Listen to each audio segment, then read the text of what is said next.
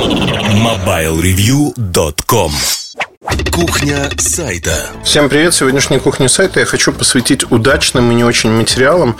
Точнее, поговорить о том, что мы считаем, ну, вот как автор, как журналист считает иногда удачным материалом, что неудачным. И тут возникает, знаете, такой конфликт интересов. Очень часто ты пишешь материал, который тебе кажется классным, крутым, ты на него тратишь очень много времени.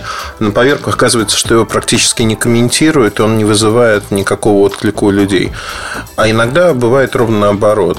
Ты пишешь материал, который тебе кажется ничтожным, неинтересным, проходным, а возникает огромное количество отзывов, и людям он нравится, и люди говорят, пиши еще и давай работай. Вот тут возникает, наверное, разность в том, что вы считаете прекрасным и что считает прекрасным ваша аудитория. Разница это заметно очень хорошо. Ну, например, да, а, люди все-таки относятся а, об этом мы говорили не раз, они а, ожидают увидеть материалы той или иной направленности. И бывают очень разочарованы, когда они этого не видят. Например, люди хотят от Эльдара Муртазина видеть э, ругань в адрес компании Nokia. То есть они хотят, вот они приходят, например, в Бирюльке, и они считают, что там будет выпад в сторону этой компании обязательно в том или ином виде. И они хотят его прочитать. Они хотят увидеть, что вот ругают компанию Nokia, там, разбирают по косточкам и прочее, прочее. Когда они этого не видят, у них их ожидания оказываются ну, как-то обманутыми, наверное. И при этом, да, конечно, можно э, опуститься на этот уровень и в каждом выпуске клеймить Nokia по делу и без дела. Но мне кажется, это неинтересным. Когда есть события, их надо обсуждать, причем вне зависимости от того, положительные они или отрицательные, быть не однобоким. Если они что-то сделают хорошо или делают хорошо, надо это обсуждать. Э, причем, что типично, иногда э, критика Nokia содержится в материале, но там просто не выносится в заголовок, не говорится, что Nokia все пропало и прочее. А в тексте есть те или иные вещи, где приводятся примеры э, того, почему вот так примеры того, как неправильно. Вот люди их не замечают. Это как раз-таки говорит о ожиданиях. Управление ожиданиями в любом бизнесе, э, фактически журналистика тоже в какой-то мере, это бизнес управления ожиданиями читателей – это вещь, которой можно научиться. Другое дело, что тут возникает принципиальный стратегический, даже не тактический, а именно стратегический вопрос, нужно ли это делать. То есть, готовы ли вы пожертвовать э, своей свободой слова, тем, заниматься тем, что вам интересно, ради того, чтобы э, соответствовать ожиданиям людей, идти у них по, на поводу фактически, и пытаться продуцировать ту информацию, которая им нужна на данном моменте. Мне кажется, этот путь, путь в никуда. Многие издания пытаются заигрывать так с аудиторией. Ничего не получается по одной простой причине – а, желания аудитории меняются одномоментно. В какой-то момент нарастает критическая масса, они хотят уже чего-то иного. Поэтому мы много раз говорили о том, что любое издание, любой автор должен эволюционировать, развиваться. И когда вы работаете над собой, это и есть развитие. Зачастую журналист – это человек, который находится на переднем крае. Он эволюционирует немножко быстрее, чем другие люди. То есть он видит то, что не видят еще его читатели и пытается это преподнести. А, фактически меняя мир. Да? Один раз э, вы пишете интересный материал, некий, на интересную тему, применяете те или иные технические приемы. Людям это не нравится, их это отталкивает. В какой-то момент они это примут и уже будут говорить, знаете, это такой квантовый скачок, они будут говорить, вот смотрите, как Муртазин написал, учитесь у него писать. Как это надо делать. И дальше уже снежный ком будет нарастать. Будут другие люди копировать другие издания, другие авторы будут копировать э, эти технические приемы, направления. И а, получается так, что становится своего рода стандартом де-факто на рынке среди авторов, редакторов вот такой подход. И когда он становится таким, оказывается, что вы вроде как на коне, хотя первые вот ваши попытки, они не воспринимаются на ура. Во всяком случае, я считаю, что тот, кто долго бьет в одну точку, он добивается своего и здесь. Конечно, нужно применять разумный подход, потому что вытянуть аудиторию сразу на какой-то космический уровень не получится. Это должны быть постепенные изменения. Я вообще за то, чтобы все делать постепенно шажками, мелкими шажками, мелкими делами. Не надо осуществлять какие-то революции. А, они мало кому нужны. В первую очередь вам, наверное. Да и вы тоже, если вы развиваетесь. Я не верю никогда, знаете, в авторов, которые говорят, у меня вот потенциал ого-го, но сегодня я пишу для быдла, и поэтому я не раскрываю свой потенциал. Я не верю в это. Я не верю в то, что автор может скрывать свой потенциал и не раскрываться целиком. Такого не бывает. Вот примеры из моей жизни говорят о том, что такое не случается практически никогда. И если вы видите статью, а, там отклонение может быть да, какое-то, но в принципе, по двум-трем материалам оценить автора вполне можно. Если он спустя два-три материала говорит, что это не мой уровень, я вот сейчас как развернусь, как я вам напишу тут такое, а, в реальной жизни этого, как правило, не случается никогда. Я э, хочу отдельно подчеркнуть, что очень часто мне в качестве контрдовода приводят известных именитых писателей, которые меняли свой стиль, играли с другими стилями, иногда не очень удачно.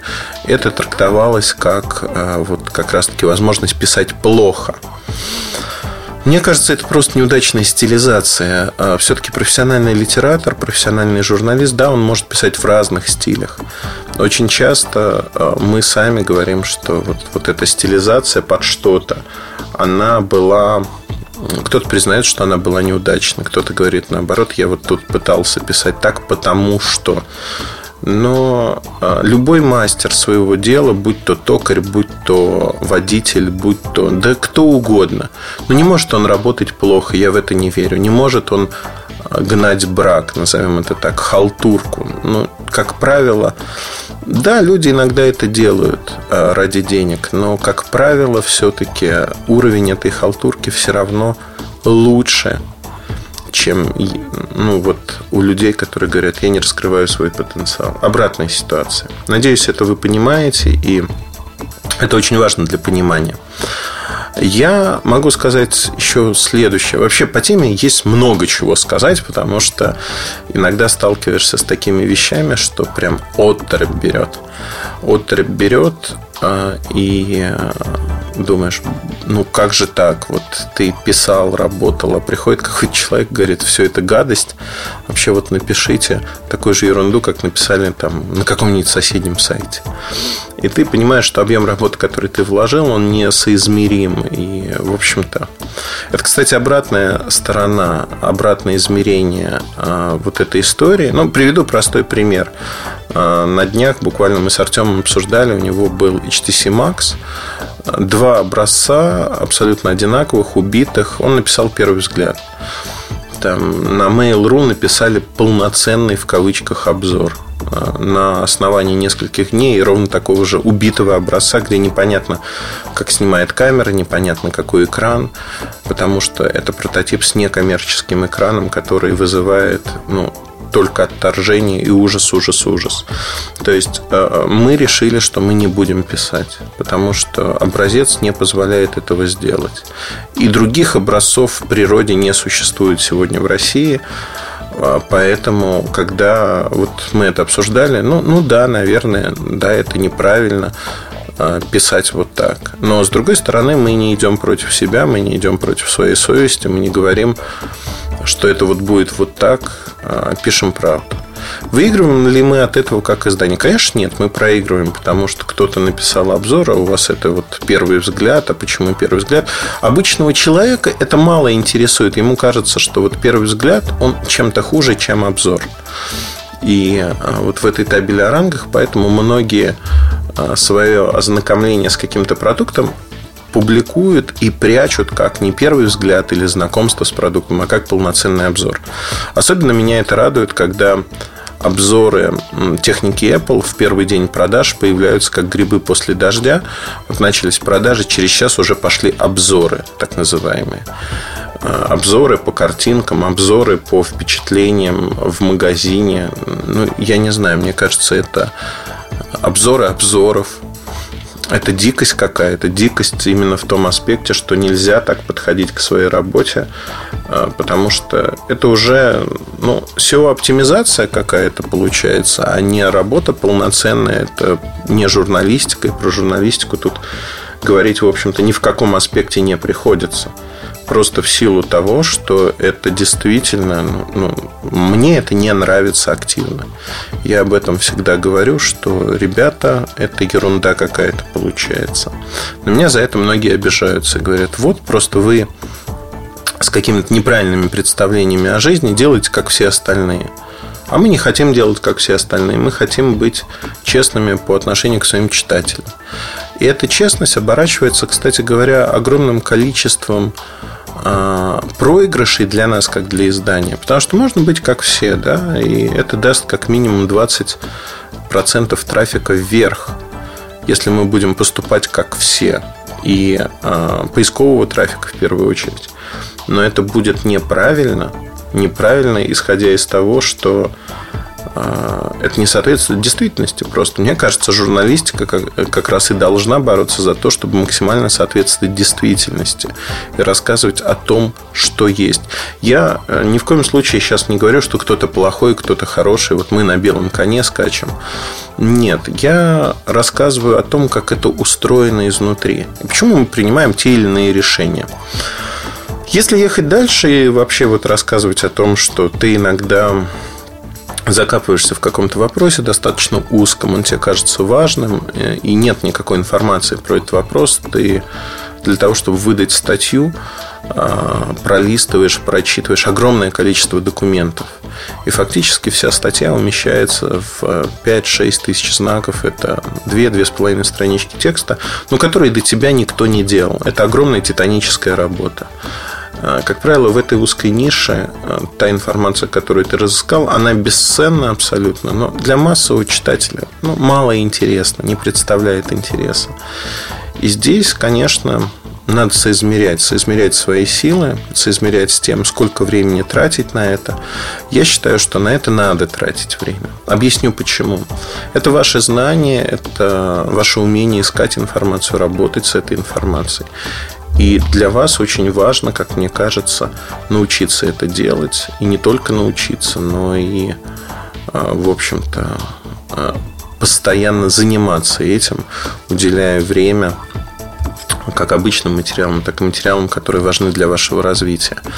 Вот здесь мой опыт говорит о том, что очень часто рутина, текучка, она погребает нас, и мы не можем высвободиться, потому что рутина действительно отвоевывает практически все время и говорит нам, вау, ты не можешь сделать вот это, потому что на это нет времени, надо быстро-быстро патагонка сделать вот это.